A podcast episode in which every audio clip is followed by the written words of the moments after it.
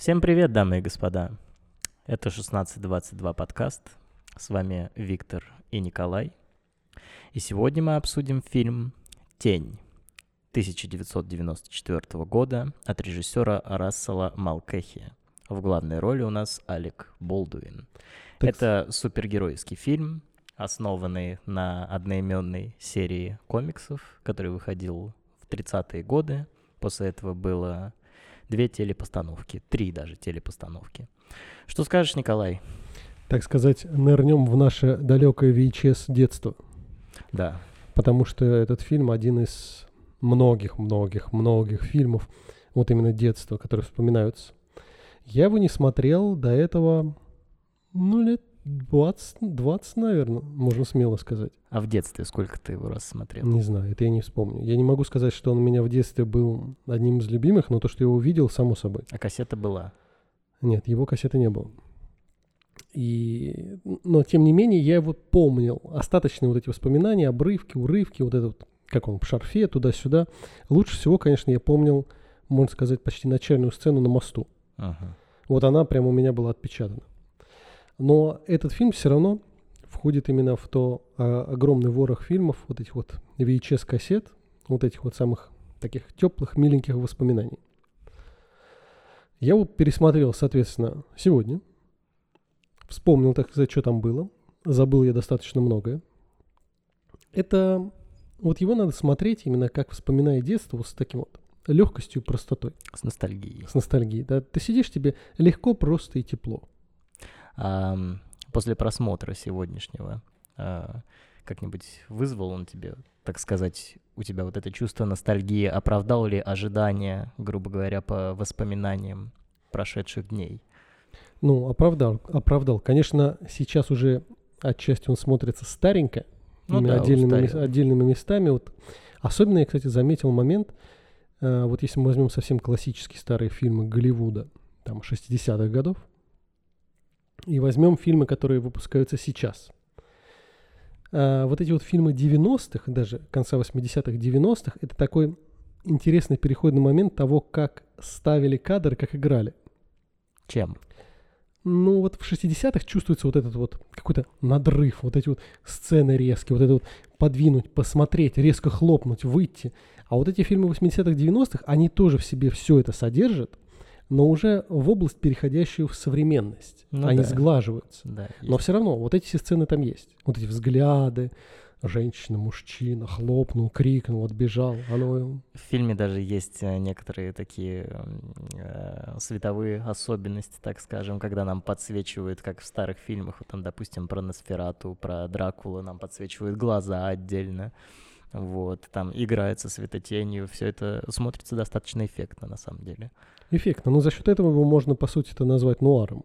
Да, да, ну, потому что, как бы, э, первоисточник, вот, это достаточно нуарная детективная история. Да, и вот то, что ты сказал, что в 30, в 30-х годах, там, Мгм. как я понял, а, он появился на свет в 31 году, то есть лет а, за 5, за 7 до появления основной вот этой массы комиксов про супергероев.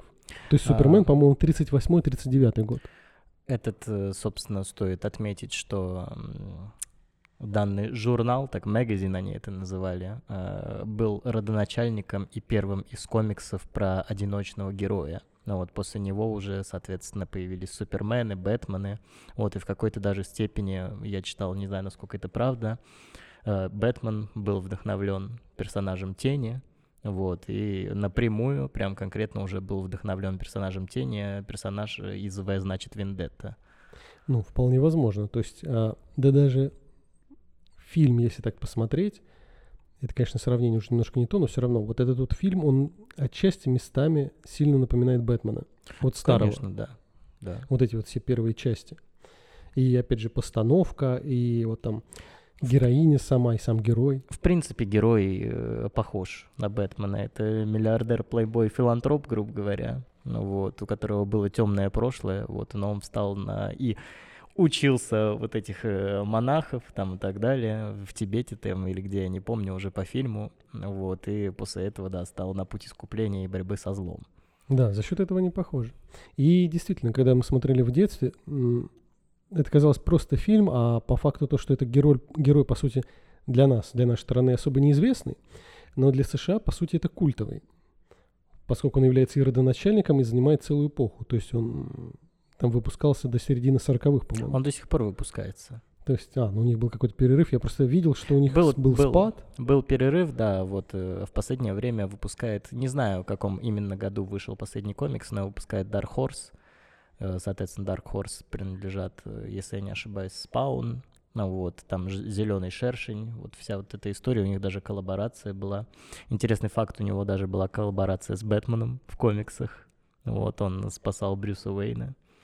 Вот, а если брать э, историю достаточно широко, то там все не так просто, как нам представляют в фильме. История гораздо глубже, вот, и главный герой совершенно другой. Не тот, что Ламон Крэнстон нас предстает в фильме. Вот, героя зовут Кент Аллард, он летчик ВВС США. Вот, однажды попадая в аварию, он э, во время какого-то задания решает пойти вот на этот путь борьбы со злом, приезжает в Америку, и у него очень много альтернативных личностей. Одна из личностей, которая, собственно, является Ламонт Крэнстон. Вот, он им притворяется в тот момент, э, когда тот уезжает из города, там в какие-то командировки отправляется, и у них там даже происходит встреча. И вот они так, грубо говоря, взаимозаменяют друг друга. Но в фильме все это упростили, чтобы не перегружать зрителя. После появления комикса, как я узнал, появилась потом радиопостановка. Вот, и он стал намного популярнее за счет как раз-таки радиопостановки. После этого уже вышел сериал, вот черно-беленький в 50-х, в 60-х годах. И после этого вышло два полнометражных фильма, и вот появился ремейк в 97 году. Но, к сожалению, после этого персонажа забросили. Ну, я, кстати, себе выписывал, потому что я был отчасти удивлен, что вот как раз ты сказал про радиопостановку, что его озвучивал Орсон Уэллс. Это который режиссер «Гражданина Кейна», «Печать зла» и тому подобное. Такой неожиданный моментик. Да, да. И... Но до этого его озвучивал другой актер, вот. Но именно с озвучкой Орсона Уэллса к нему пришел вот этот шарм, более какая-то известность в широком плане. Из всего этого следует вопрос. Хотел бы ты, чтобы сделали современный ремейк данной киноленты? В любом виде, в сериале, в фильме, э, или в каком хотел бы ты видеть это видео? Не, ну лучше, конечно, в фильме, потому что сериалы очень часто, ну, если мы, например, возьмем тот же, как он, Седап, по-моему, Седап, который да. Флэша выпускал, но они делают совсем не то, что они должны делать. Они За счет делают- того, что у них маленькие бюджеты, они выкручиваются как могут. Но они просто делают очень сильно для массового. То есть они сделали того же Флэша, в начальные сезоны были хорошие, а потом пошло по неспадающей, и он у них ушел в любовь, семью, и вот это вот мы с вами, друзья, туда-сюда. То есть он как бы потерял свое основное.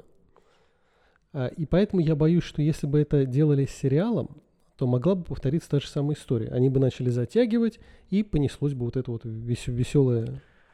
Да, но, к сожалению, как показывает у нас практика, сейчас все превращается в сериалы, поскольку в свое время произошел, произошел вот этот сериальный переворот, бум, так сказать, э, из-за Дэвида Линча в свое время его Твин Пикс, он показал, что сериалы можно снимать как кино, грубо говоря, ну и дальше уже поперло, вышел во все тяжкие, которые все премиями, там, которые только можно собрал, и вот после этого сейчас все превращает в сериалы. Так или иначе, мне кажется, что если вернуться к этой идее, то, к сожалению, только в виде сериала, а не в виде полнометражного фильма, поскольку, ну, честно сказать, герой не такой популярный в наше время. Ну, он не популярный, но просто его можно, так, сказать, раскачать. Его можно апгрейдить, видоизменить немножечко и выпускать. Просто вопрос еще другой здесь возникает. А, Если ты снимаешь это как фильм, то ты опять снимаешь очередной фильм про супергероев. Да. А фильмы про супергероев у нас сейчас пошли на резкий спад. Ну, как сказать супергерой? Вот, э, подносится ли вот конкретно к персонажу тени вот, вот это понятие супергерой? Супергерой ли это или просто мститель в маске? Ну, В формально. шарфе в данном случае. Нет, ну формально, учитывая, что он обладает там сверхъестественными способностями. Ну, да. что у него есть как бы личина э, в виде человека, есть личина, когда он, так сказать, не человек. Формально все подпадает. Другой вопрос, что он не герой, он скорее антигерой, Ну да. но все равно ничего не меняется. То есть про того же, как его зовут, господи, про того же Венома же, пожалуйста, фильмы делают, он же тоже антигерой. Не, просто я к тому, что вот жанр супергероика вот в последнее время для нас это вот нечто вот такое, это Человеки-пауки, там вот, вот это все, то все, пятое, десятое, Марвел, DC и так далее, это прям вот такое все сказочное, фантасмагоричное, вот, а персонаж, э, ну вот ты бы назвал «Темный рыцарь» фильмом про супергероя? Ну, отдаленно, но просто я бы его назвал, понимаешь, опять же, э, здесь есть субъективная градация фильмов. Как раз именно «Темного рыцаря» я бы и назвал фильмом о супергероях. Другой вопрос, что, например, «Последнего Человека-паука», вот как его зовут, с Холландом, да. я бы не назвал фильмом о супергерое.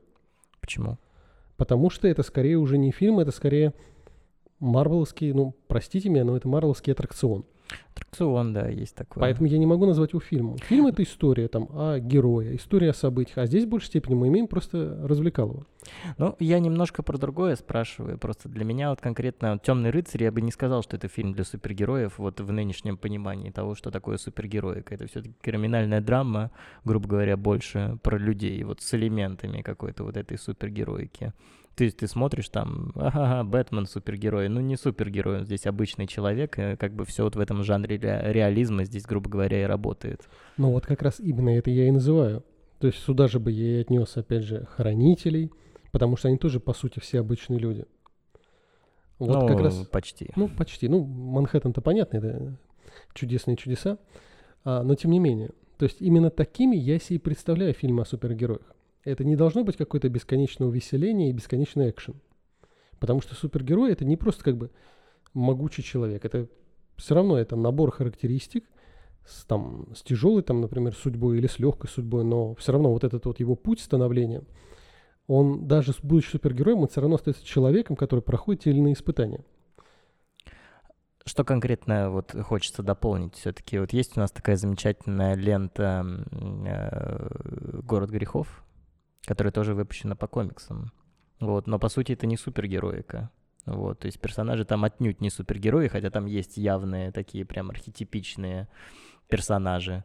Вот, но тем не менее нельзя это фи- фильмом назвать про супергероев. Вот э, что для тебя было бы конкретно фильмом про тень? Все-таки фильм про супергероя или вот что-то вот, вот такое, как, э, грубо говоря, «Город грехов»? Ну, «Город грехов» это тоже в крайность впадать, потому что он, он хороший, но специфичный. В данном случае я бы все равно... Опять же, вот помнишь, был фильм... По-другому, прости, по-другому скажу. Как бы ты хотел видеть, как, грубо говоря, «Город грехов», да, где не вот явная супергероика, да, и мы не можем сказать, что это фильм про супергероев, но тем не менее это фильм по комиксам. Вот, как бы ты хотел видеть в таком виде или вот... Э- грубо говоря, ближе к хранителям, где уже вот есть какая-то комиксная супергероика составляющая. Да, вот как бы это бы я хотел видеть так, если бы Снайдер, скажем, снял фильм чисто о Роршихе. Угу. Вот такого уклада. Угу. Или, знаешь, можно сделать небольшое отступление, ну, надо только аккуратненько сделать. Помнишь, был фильм, который был выпущен по аналогии с «Городом грехов», про Мстителя в красном да. галстуке. В да, он, по-моему, в оригинале назывался, ну, точнее, в русском дубляже Мститель назывался. Ну вот, вот. То есть там были вот эти вот какие-то моменты, когда они перегибали там был, Прости, там еще был дурацкий перевод, он там постоянно обращался к городу, говорил «My city, my town». Она у нас перевели в дубляже «Моя столица». Я так люблю тебя. Ну вот, вот что-то что между, так сказать, между вот ним, этим Мстителем, и если бы был фильм о Роршихе. Вот такого труда я представляю. Но, само собой, тут никаких шуточек рядом и близко быть не может, потому что персонаж не никак не связан с шуточками. Но, тем не менее, в фильме 97 года, уже говоря про фильм «Тень», э, комедийных моментов, комичных, не комедийных, а комичных моментов в принципе достаточно много. И я не знаю, как бы когда снимали, снимали ли все это на серьезных щах, потому что в итоге э, многое, что происходит в фильме, выглядит достаточно смешно. Ну вот это, мне кажется, остатки тех самых крайностей, которые идут еще там, из классического кинематографа. Потому что Бэтмена, который черно-белый выходил, да, бум. Да, да, потому что они берут вот эти вот как бы такие не эпохальные, а делают такие моменты яркими, чтобы... То есть они даже комичность... Гиперболизируют. Да, та же самая комичность, о которой ты говоришь, она достигается чаще всего за счет персонажей. То есть самым комичным является персонаж... Я пока все это говорил, забыл его имя. Тим Карри? Да, Тим Карри. То есть у, у него за счет, опять же, его мимики, его как бы харизмы и того, какому, какого ему персонажа дали, у него и получается вот эта вот определенная комичность которую он туда хорошо привносит. Ну, мы еще немножко позже поговорим да, ну, просто про я актеров раз, конкретно. Я просто да. говорю именно про, про то, что это достигается не шутками, это достигается именно да, ситуациями я, я тоже, персонажей. я тоже говорю об этом, но вот и самого главного злодея, если брать в фильме, это тоже максимально комично выглядит. Это вообще отдельная история. Это какой-то сюр. Хотя вот в оригинальных историях, в комиксах и так далее, он именно из комиксов перекочевал, его не отдельно придумали. Вот, э, вот этих, я уже сейчас не перечислю, забыл, сегодня читал, смотрел. Вот, э, вот этих комичных злодеев, грубо говоря, таких карикатурных, там, потомков каких-то великих других злодеев, вот, и вообще нехороших личностей, вот, э, очень много, грубо говоря, было в комиксах, в телепостановках и вот во всем еже с ним. Ну, конечно, это же, опять же, 30-е, ну, в 30-е это надо как-то захватывать внимание, и как раз брали вот именно такое что-то яркое, чтобы запомнилось, чтобы это выделялось над просто книгами, поскольку это же все-таки был, грубо говоря, все равно комикс. Да. Но им надо было как-то это, чтобы было что-то особенное. Потому что если ты нарисуешь просто человека, как врага, ну, mm. ты комиксом не объяснишь его тяжелую долгую судьбу.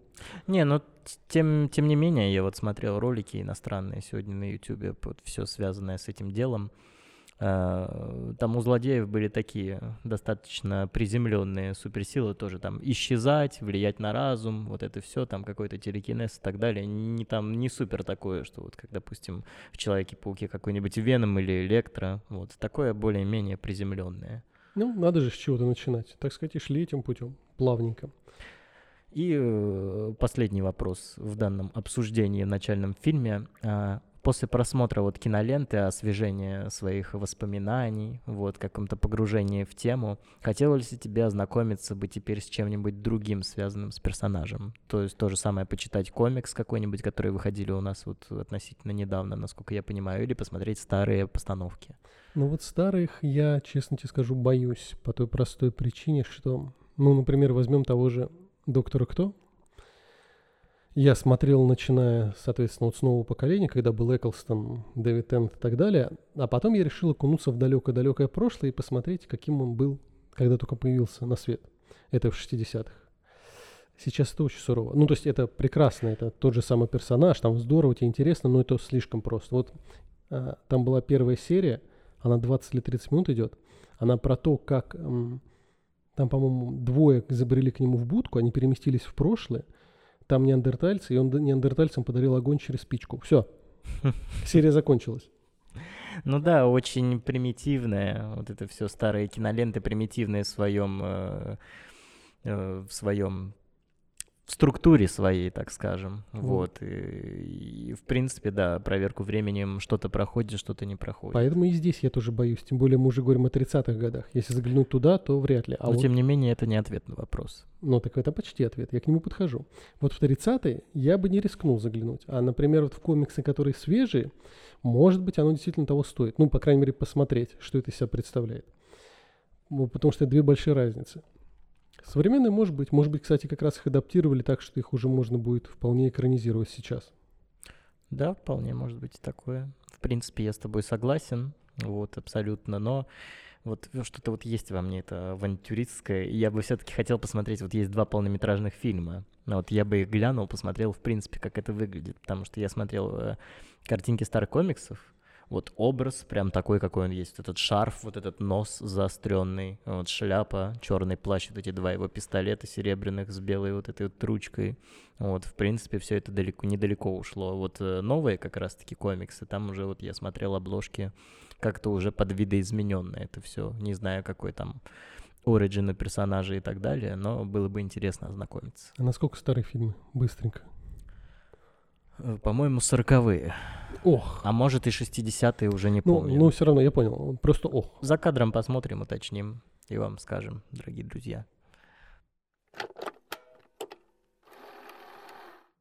Ну и перед тем, как мы э, приступим к обсуждению актеров, вот, персонажей фильма, уточнение по поводу того, в какой хронологии появлялись все истории. Да-да-да.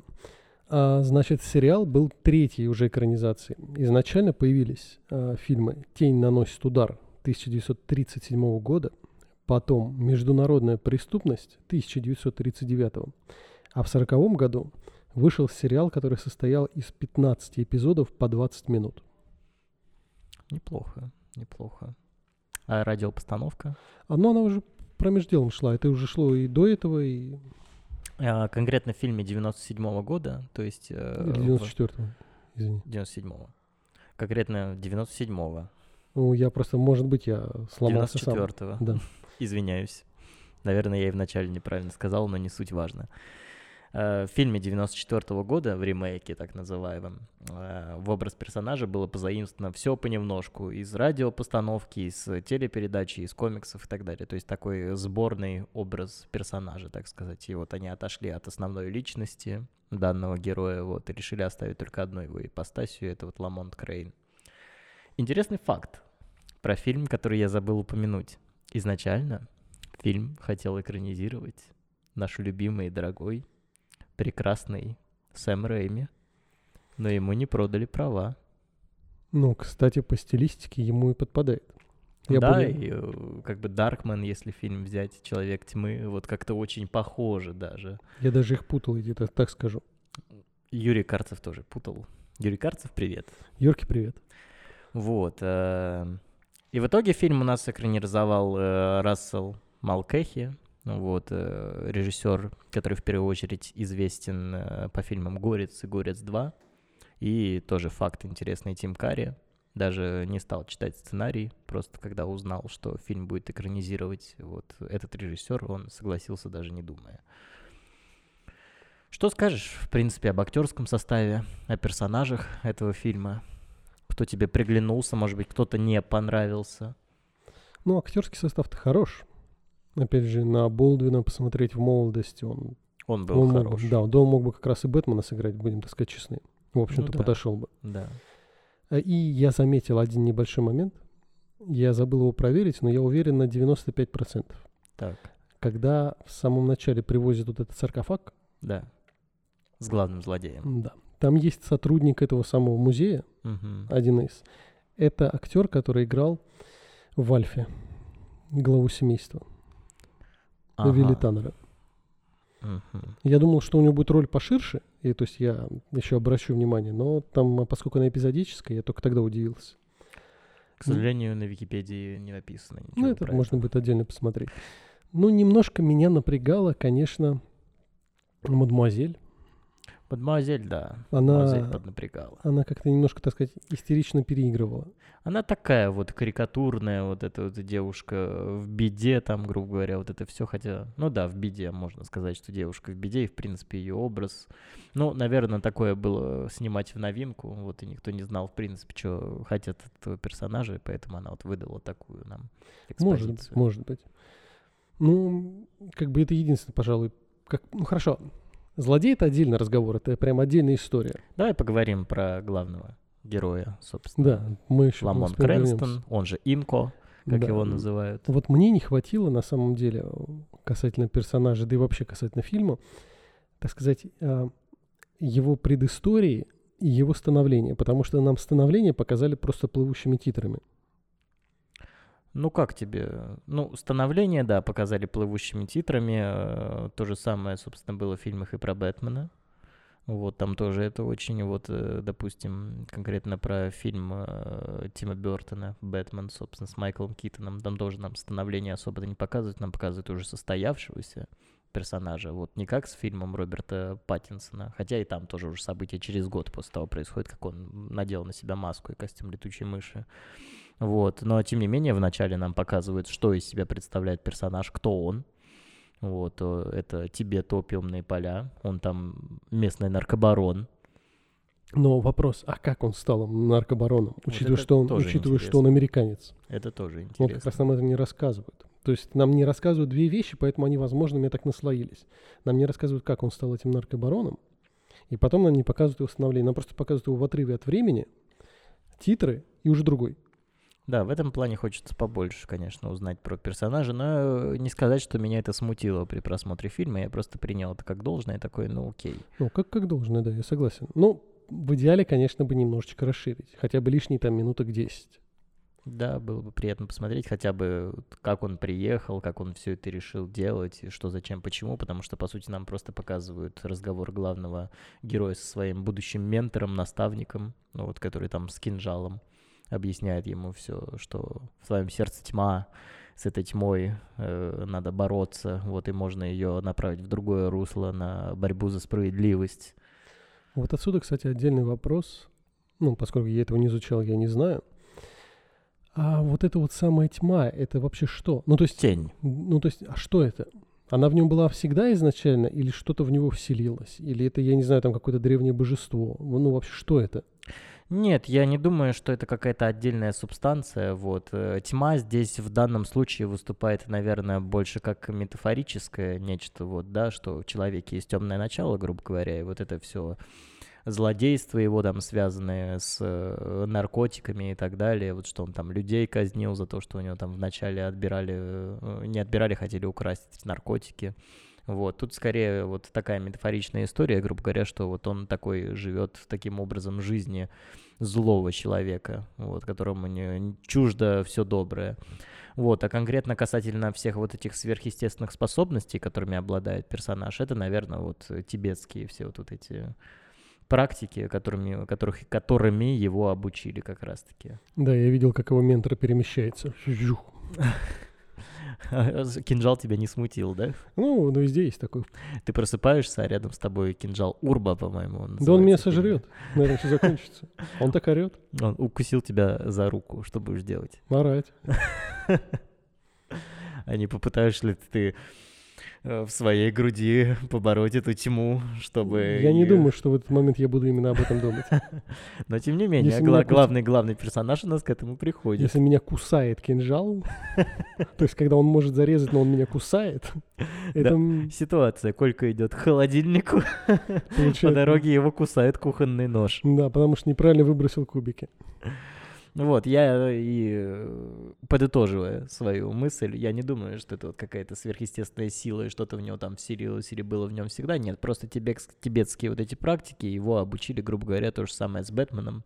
Вот там, то есть ниндзя, вот это все вот из такой темы. Но Бэтмен, я имею в виду Бэтмен начала Кристофера Нолана, естественно. Ну, то есть он просто научился отделять тьму от своей человечности, поэтому сам он стал хорошим человеком, а тьма стала как бы ну, альтернативной сказать, личностью. Ну да, и слугой, можно сказать, потому что она ему подчиняется. Да. Вот, он подчиняется, то есть он управляет этой альтернативной личностью полностью. Да. То есть по этой же логике гипотетически можно было бы так всех воспитать. Ну, гипотетически, я очень, очень, очень я, грубо. Я не думаю, что он на самом деле один. Вот, я думаю, что если там вот это тибетский вот этот храм, и там много монахов, я думаю, что Э, много адептов, так сказать, потому что главный злодей-то тоже учился у этих тибетских монахов. Именно поэтому он обладает теми же самыми способностями, что и главный герой. Ну, может быть. Ну, Говори. Ну вот опять же, вот чтобы вот понять природу его зла и как он стал злым, вот опять же мне не хватает вот тех лишних 10 минуточек. Тогда бы, может быть, у меня меньше вопросов бы задавалось на тему вот этого вот природного, природного зла, которого он проигрывал. Потому что по сути, только вот этот вот его учитель ему говорит, что ты всю свою жизнь боролся со злом, но все время ему проигрывал. Но на словах да. Ну, ну, старые фильмы, что с них взять, как бы просто нас ставят перед фактом, грубо говоря. Но это и неплохо. В принципе, ну, это неплохо. Ну, ничего критичного. Просто хотелось бы. Хорошо. Что ты скажешь тогда о главном злодее, которого у нас исполняет Джон Лоу? Вот, Шиван Хан, последний потомок Чингисхана. Ну, это, это, конечно, нечто потрясающее и доступное, пожалуй, уже только для кино старого образца. Я вот э, есть очень мало фильмов, где я видел нечто подобное. Вот э, в памяти э, всплывает фильм "Пуленепромиваемый монах", если ты смотрел такое. Ну, я знаю, что это, но не смотрел. Может быть, когда-нибудь обсудим. Вот, там вот нечто из такой же рубрики, ну, конечно, там не потомок, не, по, не потомок Чинги, подонок Чингисхана, ну, можно его и так назвать, да, не потомок Чингисхана, вот, но что-то вот около, там тоже тибетские монахи, тоже вот эти сверхъестественные способности, воздух у них там это осязаемое, они могут по нему бегать, прыгать, вот физическое точнее, вот, они могут по нему бегать, прыгать и, и не стареют. Вот. э, А конкретно про злодея, если говорить, то да, наверное, это что-то близкое к фильмам вот как раз-таки 90-х, 80-х. Ну, потому что в большей степени, э, ладно, даже его поведение, там, его мораль, его интересы, больше всего меня, конечно, убивал тот факт, что они, в принципе, все люди современности, но они все ходят в доспехах. Такая фишка у них. Ну, это слишком... Ну, то есть, когда главный герой вышел из такси, точнее, ушел по городу и заглянул в зеркальце такси, а за ним следовал вот этот вот а, монгол в доспехах. Посреди Нью-Йорка, где все ходят там в костюмчик, туда-сюда этот в доспехах шля- шляется. Я думаю, что это можно спустить на тормоза, поскольку главный злодей э, обладал, обладал очень сильной способностью к гипнотизированию, да. То есть в одном из моментов фильмов там это проявляется. Я думаю, что вот э, люди не воспринимали их как монгол. Ман... Чёртовы монгоры! Может быть. Может быть, не воспринимали. Но даже просто сам факт, когда у вас м, 20 век наступил, и такие виды там одежды, брони, так сказать, есть, вы что в доспехах ходите? Ну, это вот такой карикатурный Ну, зачем- фильм э, про, зачем вам про арбалет? супергероев. Типа то же самое, что если брать какие-нибудь э, игры про Бэтмена, тот же за Arkham City, да, Arkham Knight, э, там тоже, допустим, злодеи э, карикатурно ходят под своего главаря, грубо говоря. То есть под Джокера переодеваются в клоунов, вот, под э, Двуликого они там все вот, вот это вот напополам там перекрашенные. Ну, то есть это такой архетип, грубо говоря, подопечных главного злодея. И отсюда же тоже возникает вопрос. Он, значит, переоделся только один раз. Главный злодей. В костюмчик, Да. да. только один раз. Все остальные разы он ходил в своих вот этих доисторических шмотках. В одеяниях шикарных, хочется отметить. В шикарных одеяниях. Прям вообще просто глаз не отвести. Ты бы не один, хотел себе второй. такой халат? Вот Нет. есть сцена, где он лежит на полу, ну вот, и там э, с полом сливается его Ах, халат. этот халат. Нет, Да. не хотел бы. А я бы хотел. Нет, пожалуй, нет. Так. Ну вот это главная его претензия. Нет, конечно, у него есть вот эти тоже такие переигрывания со взглядами, вот этими вот топорщимся глазами туда-сюда. Ну, такой Ну, карика- это- ну, это карикатурный карикатурно, злодей. да. Фильм, в принципе-то, карикатурный. То есть не стоит это Я воспринимать не вообще очень серьезно. понял его мотивацию. Точнее, нет, не мотивацию. Его мотивацию я понял. Я не очень понял его способ достичь своей цели. Показать силу? И что потом произойдет? Э, Ну как, что потом произойдет? Вот Все он- скажут, окей, забирай. Тогда перейдем сразу непосредственно немножко плавненько к сюжету. Предупреждаем, будут спойлеры. По ходу фильма он делает бомбу с помощью одного профессора и хочет взорвать э, вот этот город Мега-Сити. он А, или в Нью-Йорке. Нью-Йорк, в Нью-Йорк, Нью-Йорк. да. Нью-Йорк, извиняюсь. Хочет взорвать Нью-Йорк и таким образом показать, что у него есть власть. Вот, давайте мне статус верховного лидера всей планеты, либо вас ждет то же самое, потому что я еще и ментально могу гипнотизировать людей. Короче, вам жопа и никто меня не сможет остановить. Ну вот и пожалуйста, вот на что он рассчитывал. Ну, конечно, у этого сразу есть много всяких вопросов, которые же возникают. Ну есть, конечно, Но да. из серии там, если ты загипнотизировал, если ты загипнотизировал весь город, то что мешает тебе загипнотизировать как бы много городов, чтобы они все тебе подчинялись? Но я не думаю, что настолько как бы. Ну так, постепенно загипнотизировал городок, потом другой городок и складываешь их. Если была у тебя возможность загипнотизировать кого-то, что бы ты сделал? Не знаю, надо думать. Использовал ты бы это во благо или в своих личных Да, корыстных во благо интересах? скорее. Я Ну, не думаю, мне кажется, любая сила так или иначе быть. портит со временем. Может быть, это надо смотреть, так сказать, вычленять, вы- выбирать. То есть я не могу категорично сказать, что там исключительно во благо, там цветочки, ландыши, тюльпаны. Ну, так или иначе, э, обусловимся тем, что он не всесильный. Вот, если, грубо говоря, он может загипнотизировать один город, не значит, что он может загипнотизировать весь мир. Где-то, видимо, есть э, предел, черта 3 крайняя миллиона 23 городов или человек. человек. 22 может, а 23 Не, ну в городе, всё. я думаю, побольше. Ну, людей. наверное. Ну, должно, должно быть. Ну, я так набум просто. Ну хорошо, со злодеем-то, в принципе, понятно. Ну вот что еще скажешь про других персонажей? С Ну, девушкой тоже понятно, а Да, вот ну, все же, остальные, же, которые и- появляются. Так же, как и шеф полиции, он тоже очень такой крайне карикатурный. Карикатурный, да, это его Карикатурный дядя. такой, да. Вот, они родственники с главным э, героем. Мне э, понравилось э, вот э, непосредственно в фильме вот эта сеть его тайных агентов, люди, которые он бы спас, спас когда-то, у них колечко на пальце, оно загорается, они там все на него работают. Вот это как-то классно еще нам показывает э, момент в фильме, и там какие-то по трубам по всему городу вот эти телеграммы приходят к какому-то человеку, и он потом там всем передает, нажимает на кнопку, у всех загорается это колечко. Я бы очень хотел увидеть, как они строят эту сеть пневмотруб. Я бы хотел посмотреть, в принципе, как он э, вот это делает себе убежище свое. Он же просто там нам показывает сцену, он с улицы входит, там нажимает что-то там на какой-то будке телефонной спускается, там, там стена да, переворачивается, что-то там такое, короче, происходит. Это, конечно, интересно тоже. Ну, все это, опять же, не стоит задаваться особо вопросами, потому что это сделано для эффекта такого уха. Ну да, супергерою. Да, вот потому что... Именно есть... поэтому фильм, грубо говоря, это супергероика больше, чем что-то реалистичное, вот такое нео-нуарно-мрачное.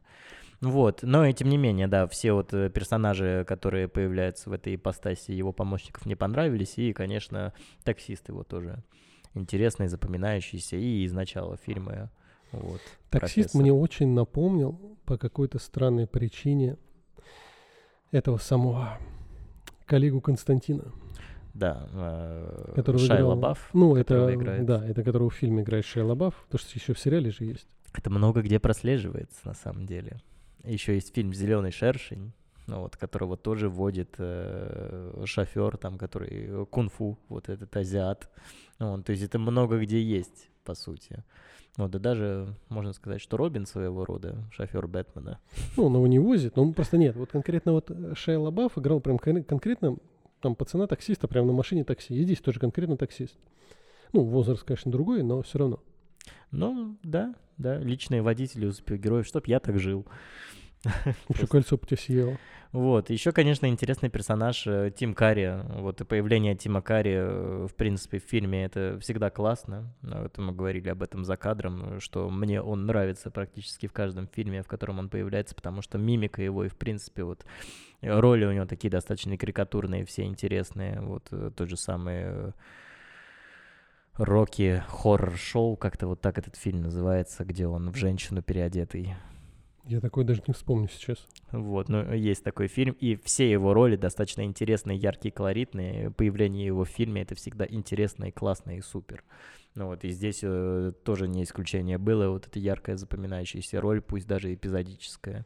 Ну, она не, не самая эпизодическая, то есть достаточно экранного времени. Ну вот, э, в фильме фраза звучит «Клеймор, ты идиот», на что он смеется и стреляет из автомата. Ну, то есть это классно. Вот, отдельный вопрос про смех. Каждый раз, когда, ну, тень появляется, вот этот хохот его, когда не, не ну, опять же, ты не понимаешь, что он смеется. Это просто такой запугивающий а факту, да, Ну, это как бы фишка. Ну, Вроде как прикольно, ну, а вроде пацан как... на приколе да, угорает просто. Пацан на приколе. Ну да. Да и этот монгол тоже смеялся там очень много и раз. И монгол на приколе. Вообще всем весело просто. Они понимают, в чем они снимаются, и просто не ну могут да. сдерживаться. И еще там играл... А ты хотел сказать про смерть персонажа. Ну, как раз это я и хотел. Про то, как они смеются.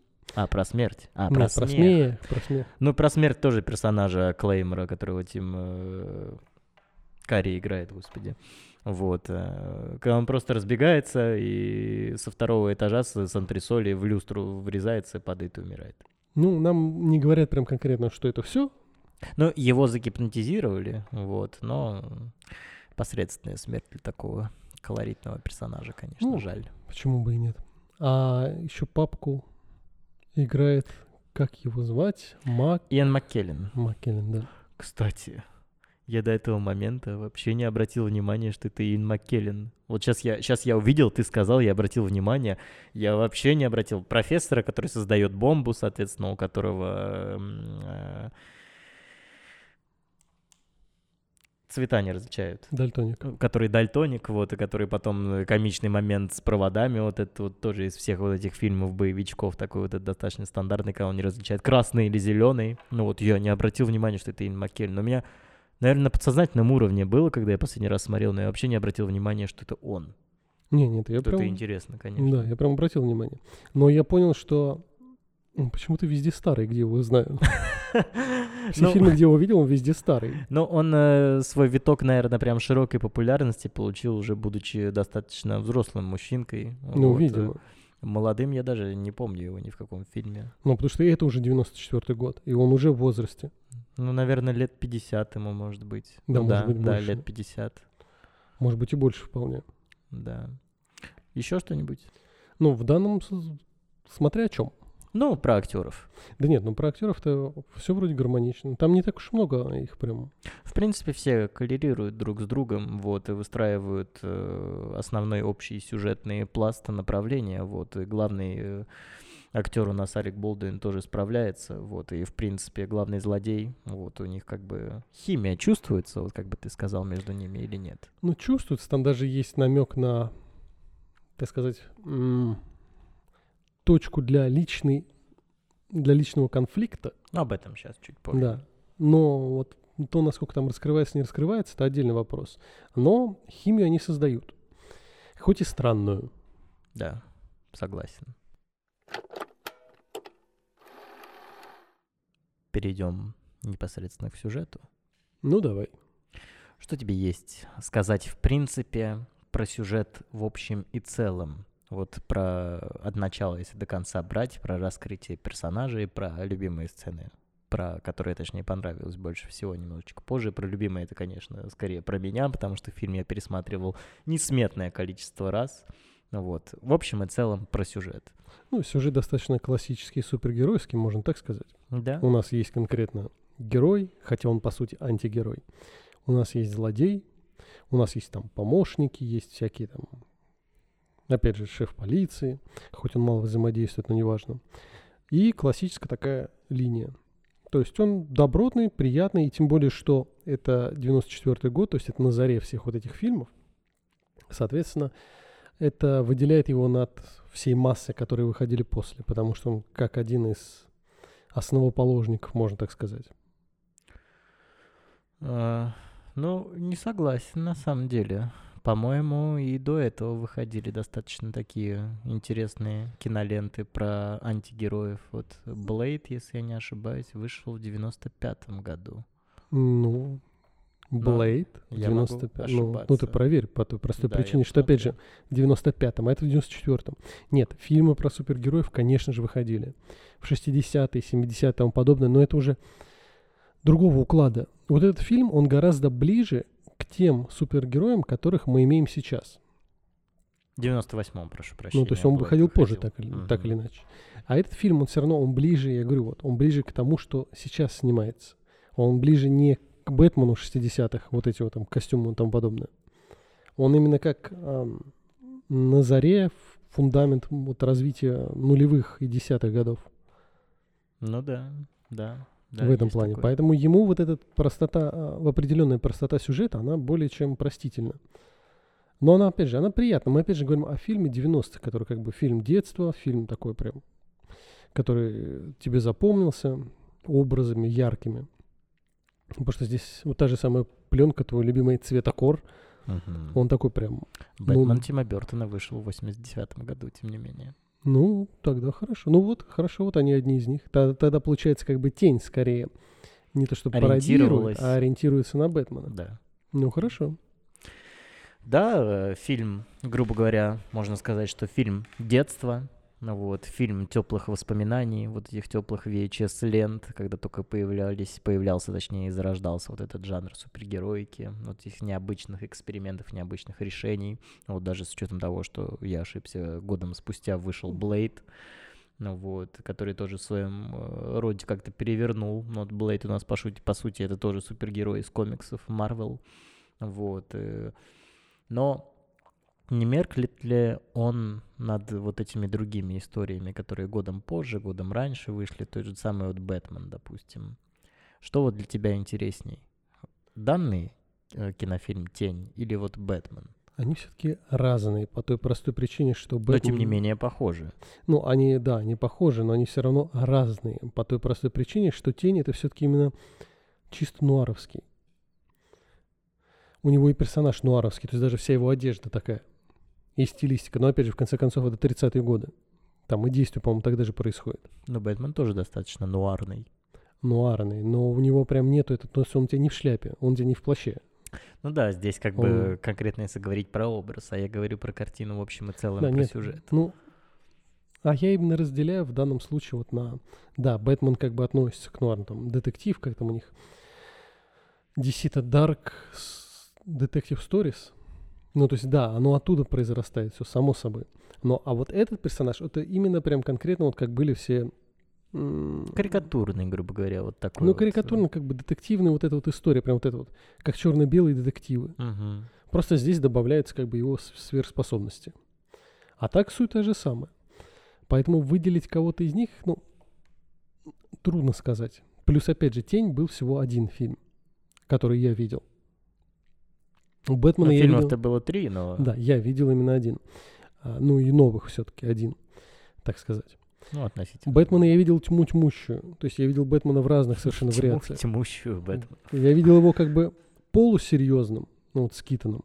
Я видел его в Ну, виде, А, ну, полусерьезный, да. ну так. полусерьезным, потому что дальше я видел его в виде Адища Абсурда с Клуни. Ну, не с это- Клуни, там еще Одища. Ну, уже еще не совсем Одища, но уже подходит к Одищу с Вэллом Килмером. Ну, подходит, но режиссер-то один и тот же, это Шумахер. Шумахер, да. Но все-таки там, где с Клуни, это уже доходит до полного абсурда. Ну Это- да, там бэт-кредитка. Да-да-да, это вот как раз там, да, вот это все любят вспоминать. А потом уже мы, мы видим и темного рыцаря, и мно- множество других вариаций. А здесь мы видим только один вариант, который, в принципе, сейчас уже- состарился, ну, для нашего видения, там график и тому подобное. Но тем не менее, смотрится на самом деле нормально. Вот некоторые моменты, вырванные там, допустим, из контекста, то есть спецэффекты, да, то, что ты говоришь, графика, вот. Но в общем и целом-то нормально, посмотреть, в принципе, можно. Нормально. Да даже более того, если взять сцену на мосту, одну из самых первых, видно, что эта сцена снята, по сути, в студии. Это там нет задника города, он нарисованный. Не обратил внимания. Ну, присмотрись, просто я почти что уверен, что это так. То есть он снят в студии, и вот этот задник Нью-Йорка, он как бы не настоящий, но, тем не менее, это гораздо лучше, чем если бы они снимали прям вот на живом мосту. Потому Почему? что так... А так он как раз и получает вот этот вот момент как бы комиксности и вот это вот красочности. Мгм. Потому что если снимать на обычном мосту, прям стандартный, он бы был бы ближе к реализму, ближе к такой к серости. А здесь вот, как знаешь, как вот эти раньше были там мюзиклы и тому подобное, когда на заднем фоне там какое-нибудь полотно натянуто, которое город изображает, Мгм. такого рода. И он вот обретает вот эту красочность. Поэтому это даже в какой-то степени лучше. Ну да, есть такой какой-то вот, э, как уже это слово прозвучало сегодня много раз, э, вариант карикатурности происходящего, да, больше э, комиксной составляющей, да. Но вот это ему в плюс идет. Но вот было бы интересно все-таки посмотреть, если бы они вот это прям э, сняли ремейк и вот попытались сделать как Нолан. Вот было бы интересно, как вот все это бы работало бы, это с таким персонажем в такой ипостаси.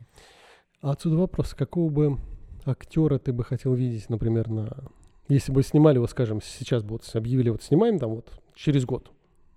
И мой встречный вопрос, который я тоже вот держу последние пять минут, какого бы э, режиссера ты хотел видеть на ремейк? Сразу отвечу на оба.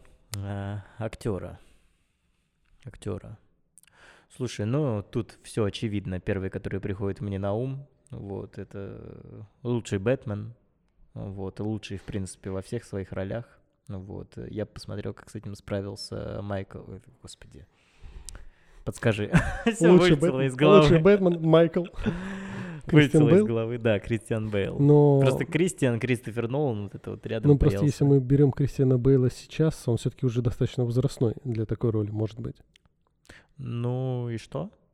Ну, то есть тебя это как бы не смущает. Нет. Мне кажется, вообще абсолютно не проблема.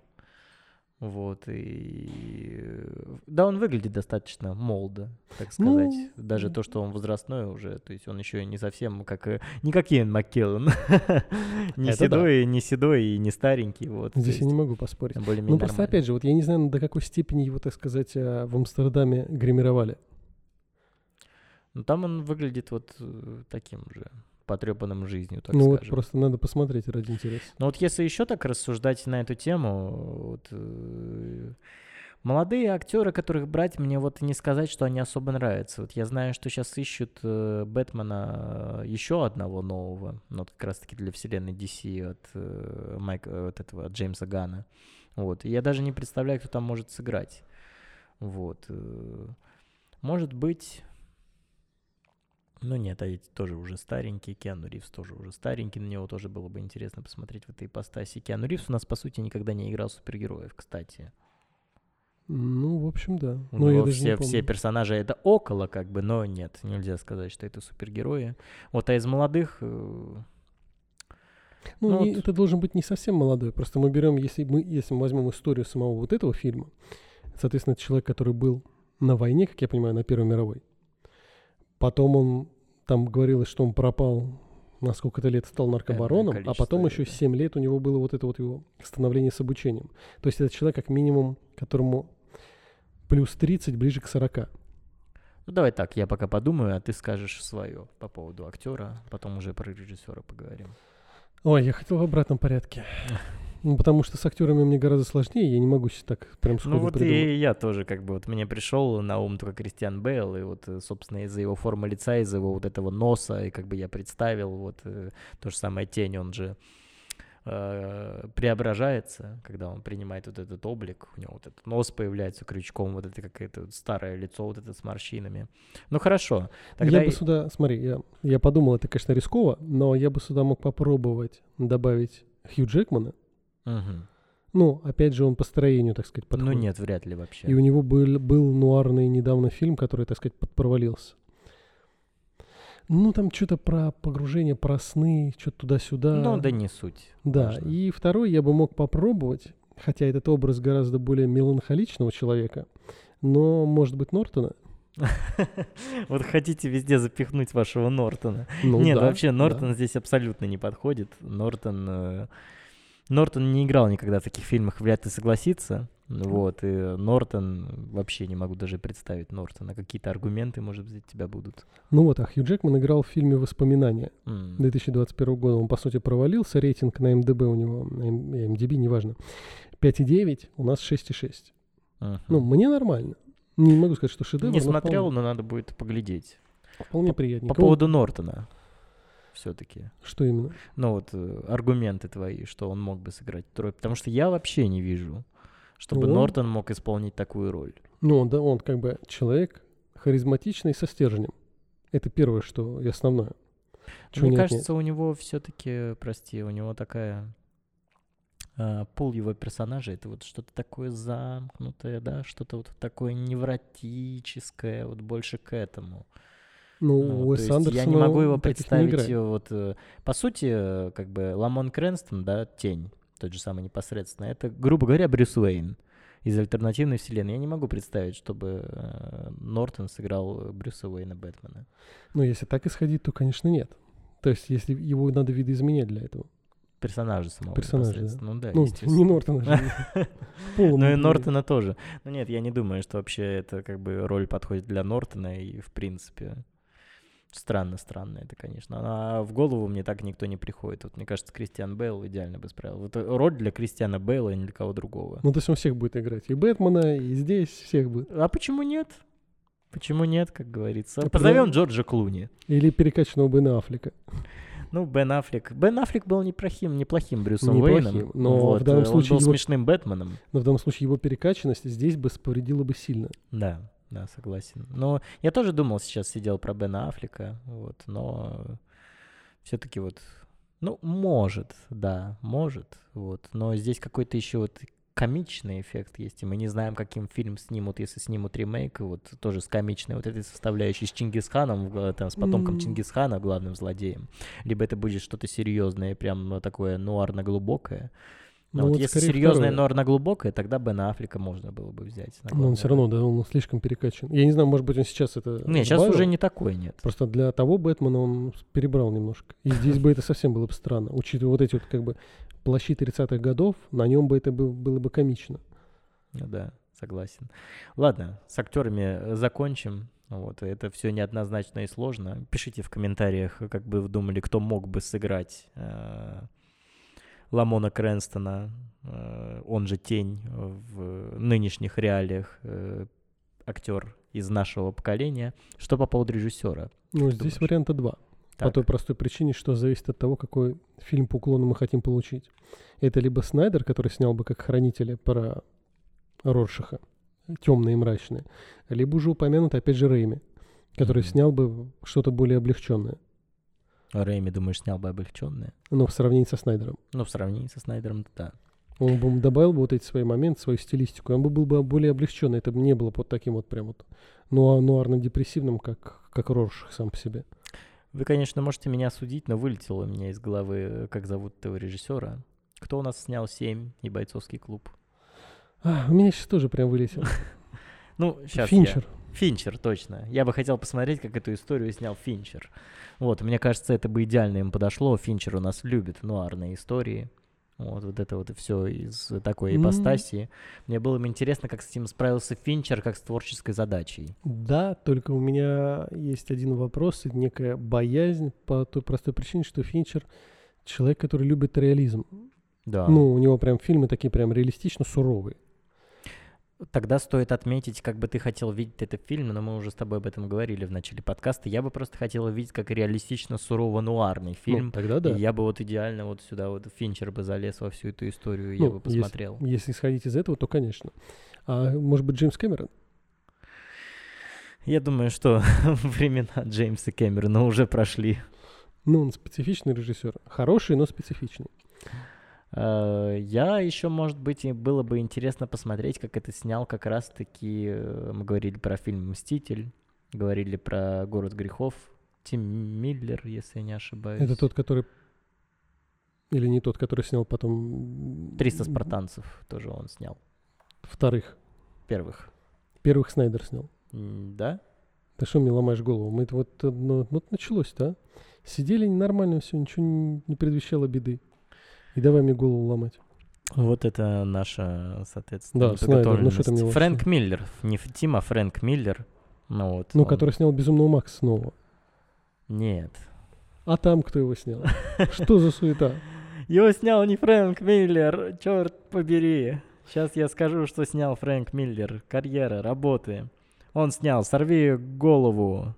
Так, или что? Нет, Всё. он, он у нас э, вообще рисует комиксы. Он нарисовал «Сорви голову». Что он снял? А там Джордж Миллер. вот Джордж что. Миллер, да. Да, про... «Город грехов», соответственно, он нас снял. «Мститель» он снял, «Город грехов 2». Да, «300 спартанцев» не он снимал, извиняюсь, но он приложил к этому руку, я знаю. Ну, это вполне возможно. Просто я четко помню, что для меня Вот. Снайдер начался с 300, с 300 спартанцев. Вот. э, Извиняемся, господа. Но Вот, зато э, какая суета. Да. Фрэнк Миллер, мне было бы интересно вот с его подходом, с его стилистикой, с его городом грехов посмотреть на тоже фильм э, в таком виде. Ну, главное, говоря. чтобы он не совсем это повторял. Чтобы это не было... Но, к сожалению, он повторяет как раз-таки. Вот все вот три фильма, что у него есть, да и 300 спартанцев, все очень похожи между собой стилистично. Если это 300 спартанцев. Мы не знаем, до какой степени. Ну и в принципе, да, Зак Снайдера все фильмы тоже похожи, если так сказать. Ну, У него есть свой авторский почерк, грубо говоря, и вот когда ты смотришь фильм Зака Снайдера, такой, ну, это снял Зак Снайдер, как бы. Да, он есть. Определенно. Да, он есть у всех. Хорошо. С этим вопросом закончили. Вопрос, который должен был 5 минут. Любимая сцена из фильма? Ой, ты знаешь, это сложно сказать. Ну, Что которые подразумевать- понравились, точнее, больше всего. Которые Либо которые вызвали больше всего вопросов. Ну, вопросов у меня вызвало много сцен. Но понравилось мне все-таки, пожалуй, на мосту. Я тебе говорю, за счет ее красивости. Она мне прям вот запомнилась, и вот этот задник, и сама сцена, и вот как раз вот там вот этот хохот был уместен. Вот эта сама драка его появлением из тени, она тоже более чем уместна. Потому что некоторые сцены, там драки с э, бронированными монголами в, лабора- в лаборатории, это было странно. И когда его стрелами Чёртовы монгоры! и когда его двумя стрелами пригла- пригвоздили за плечи. Вот тоже В специфично. тень, когда стреляли. Да. Просыпаешься ты, а ты бронированный монгол. Что будешь делать? Смотря где. В лаборатории. А за тобой тень гоняется. А зачем я спал? Не знаю, так чисто прикорнул. Ну, Не знаю, пойду обратно в Монголию. Сразу тогда в ответ будем таким образом строить диалог. Э, сцена, которая больше всего мне запомнилась, и вот самая впечатляющая, это, наверное, сцена все-таки с концовки. Когда вращается пол, потом он бежит за этим злодеем, и они оказываются вот этом в зеркальном помещении, где много зеркал, вот, и он ему, осторожно, спойлеры, и он прохерачивает ему голову осколком, вот, от этого зеркала, точнее. Вот. Причем очень странно, что он жив остался. Да. Ну, это тоже, что... тоже такой кари... какой-то ну, карикатурненький момент. Да, допущение, ну, все равно просто там осколок прям зашел, черт не знает насколько. Ну, спасли. Вот, врачи молодцы. Видеоблогерский лайк. Да нет, там есть приятные сцены, есть приятные сцены там с перевоплощением и так далее. Есть странные сцены, есть комичные. То есть, например, вот эта сцена в какой-то сфере с водой, она угу. очень странная. Ну, где бомбы там тестировали, вот это вот. Ну всё. да, она просто странная по той простой причине, что он там оказывается запертый, вроде как истекающий кровью, но мы больше этого не видим. Видим, в, видим. В следующий раз мы не видим, когда его уже... А, ну не видим. Когда но он уже восстановился после этого раза, время, ну, определенное количество времени прошло. Ну, я не знаю, нам не рассказывали про его суперрегенерацию. Ну вот сама то есть он там бултыхается, дышит через дырочку от пули. Это немножко странно. То есть она, она также и заканчивается, когда прибегает его дама, открывает дверь и их всех сносит. Такая тоже гиперполизированная, да и в принципе весь фильм вот он такой. Весь фильм такой, и все сцены в фильме такие. Ну, вот это то же самое, вот эти опиумные поля, блин, из самого начала фильма. Ну, вот это то же самая сцена на мосту, и вот это его появление, вот это пафосное, эпичное. Вот. Но, опять-таки, повторюсь, не сказать, что это плохо. Вот, это все смотрится приятно, и как ты в самом начале сказал, вот, ты смотришь фильм и отдыхаешь, грубо говоря, и испытываешь сугубо положительные эмоции. Да, причем, да, вспоминая как бы былые годы и вспоминая детство. Потому что это фильмы туда, к Хищнику, к Бэтмену, ко всем остальным. Да. Вот. Ну и еще сцена, конечно, вспоминается, то, что я уже сказал ранее с Эйном Маккелленом. Вот, э, когда он перерезает провод в самом начале. Вот это тоже максимально комичная бомба. Вот эта круглая катится, там потом скатывается по лестнице, скатывается в шахту лифта. И вот они вот этой шахте лифта на какой-то вот этой решеточке, блин, еле-еле как-то пытаются. И он такой, надо перерезать зеленый. И перерезает в итоге красный. Он пытается перерезать красный, но тут подлетает дочь и говорит, что это не тот, и вы выдирает зеленый. Он говорит, это зеленый. Он такой, надо бы запомнить. Как бы. Да, ну, ну да, все такое. Но опять же, есть и хорошие вот такие идеи, как а, в самом начале, когда появился храм из тумана, а потом также появилось здание. Да. Что, мол, что, да. серии там что-то только зрячий увидит, что такого рода было сказано. это впечатляюще, на самом деле. Да, да вот даже вот э, сама вот эта фишка главного злодея, что он загипнотизировал весь город и сам персонаж Алика Болдуина стоит такой, он загипнотизировал весь город, типа никто не видит. Хотя странно потом, что когда он начинает видеть этот отель, огромный красивый отель, и два монгола в бронированных охраняют вход. Монгоров тоже загипнотизировали. Вот. Э, да нет, в принципе, весь, весь фильм классно, легко смотрится, и плохих-то сцен в нем и нет грубо говоря. Вот если так вот я пытаюсь вспомнить. Э... Ну, их, они все прощаются за счет того, что это 94-й год. 94-й вот... год и жанр фильма, в принципе. И жанр такой. фильма, да. Они, это все можно простить. Еще классная сцена была, э, когда вот, соответственно, главный злодей у нас переодевается в костюмчик, приходит к нему в э, логовый в его, в главного героя. Вот, и говорит, что мы с тобой одинаковые, давай вместе там вот это все замутим, короче, будем господствовать. Ну, ты станешь моим главным генералом, главнокомандующим там моей армии. Вот он говорит, нет, я не такой, я тебя остановлю. Вот тоже интересно как-то вот это противопоставление. Вот. И, и, в принципе, с точки зрения сюжета, это интересная сцена. Вот, как бы нам показывает, что, в принципе-то, как бы и есть что-то общее. Ну, это вот, вот эта вся супергеройская вот эта тема, что там Бэтмен такой же, как Джокер, вот, и Человек-паук такой же, как Веном, и все из вот этой вот серии. Ну, кстати, еще один вопрос. Вопрос не вопрос, а может, скорее недомолвка фильма, потому что он как раз, когда к нему приходит и говорит, что из серии там «Ты мой кумир, ты у нас легенда». А почему? А, потому что он был вот этим жестоким наркобароном, вот людей убивал, ну, он там это уточняет. есть, а, ну, то есть он, у него, его кумир не, не в виде вот этой тени, он не, не, не, не в виде тени, нет, вот в виде инко, который а, вот... виде, а виде именно вот этого вот, кем он был, да, так сказать. инко. Вот его все называли, да, вот он говорит, твои жестокости там из разряда э, слагает легенды. Вот, mm-hmm. так что да, вот в таком плане. Еще какие-нибудь сцены? Да ты знаешь, я даже не знаю. Достаточно странно. Ты знаешь, я даже не знаю. Какие-то там сцены есть. А, вот эта сцена очень странная. И очень странный вот этот разговор про непонятный металл. Что из серии, когда он приходит к какому-то ученому. А, монетку говорит, дает Да, ему. да, да, что мне надо исследовать. Когда он кидает ее в чашу, чаша взрывается. А, так это этот. А потом говорит, если собрать то-то, то-то. А взрыв будет сильный. Да кто ж его знает.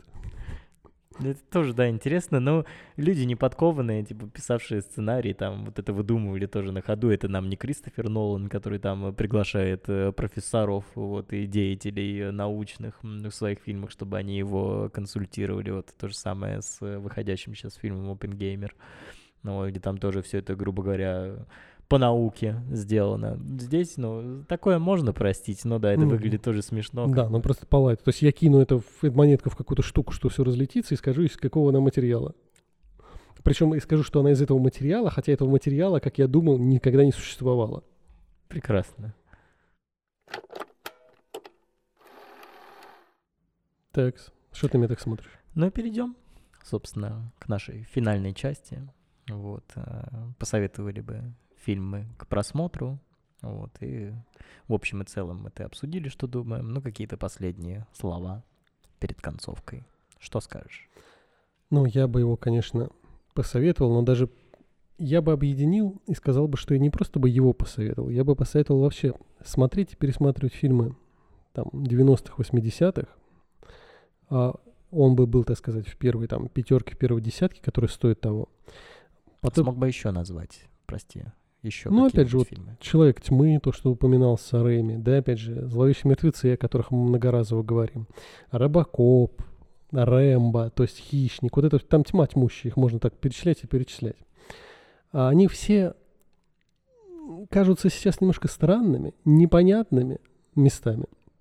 Но при всем при этом они очень приятные. С любовью, с, любовью, они тёплые такие, да. местами очень простые, какие-то наивные, но все равно их пересматривать именно приятно. Не ради того, чтобы там найти какие-то там сверхглубокие мысли, идеи, что-то открыть, там, противостояние там социальных слоев, ни в коем случае, а именно просто, просто приятно. Как я говорил вот э, в обзоре, а, точнее в подкасте нашем про фильм «Рядом ревет революция», ссылочка будет вот здесь. Да, вот там вот. Вон там будет ссылочка. Ну Вот, э, кинематограф ради кинематографа, Ну да, да. скажем В так. Не случае. ради наживы денег, как делает у нас Дисней в последнее время, выпуская бесчисленное количество ремейков и всего вот этого своих старых мультфильмов и супергероику вот эту дурацкую. Вот, простите, кому нравится, но тем не менее, на вкус и цвет, как говорится. Вот этот фильм как раз один прям из ярких представителей того самого времени, и именно по этой причине он входит в число фильмов, которые стоит пересматривать, поскольку это приятно и хорошо. Отдыхать и наслаждаться. Плюс, опять же, не стоит забывать про ярких актеров, которые, опять же, могут играть странно местами, но все равно это актеры хорошие, значимые.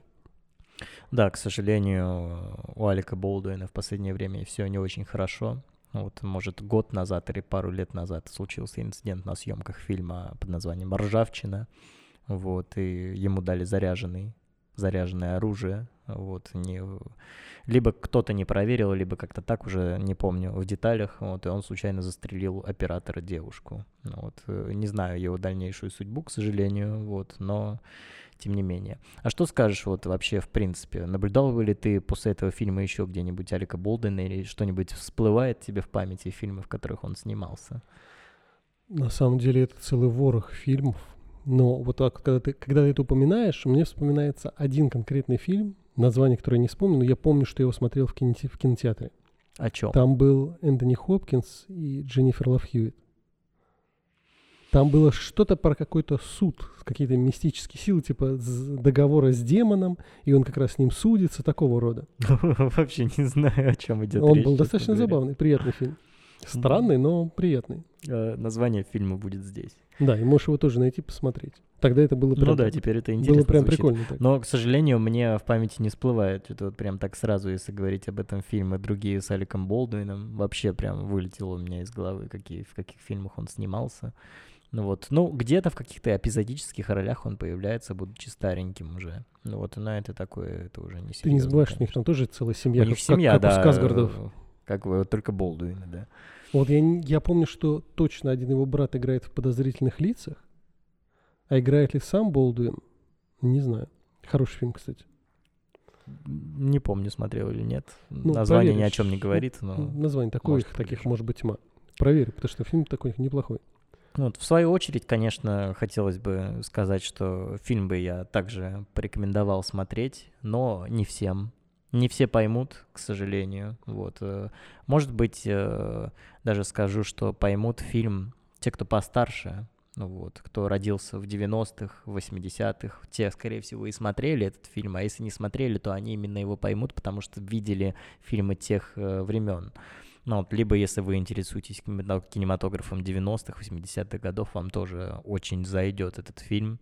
Вот, и вы для себя прям откроете нового персонажа, и, может быть, даже что-нибудь в дальнейшем почитаете или посмотрите также про этого персонажа. Ну Вот. Но, э, подытоживая, скажу, что фильм, да, зайдет не всем, но я бы порекомендовал.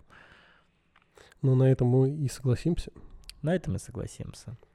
Это был 1622 подкаст. С вами были Николай и Виктор. Подписывайтесь на канал, ставьте ролику лайк, пишите в комментарии, какие фильмы из 80-х, 90-х вы бы рекомендовали к просмотру обязательно. Ну вот, и что вам отложилось больше всего в памяти. Всем доброго, доброго утра, доброго дня. Доброго вечера. До свидания. Пока.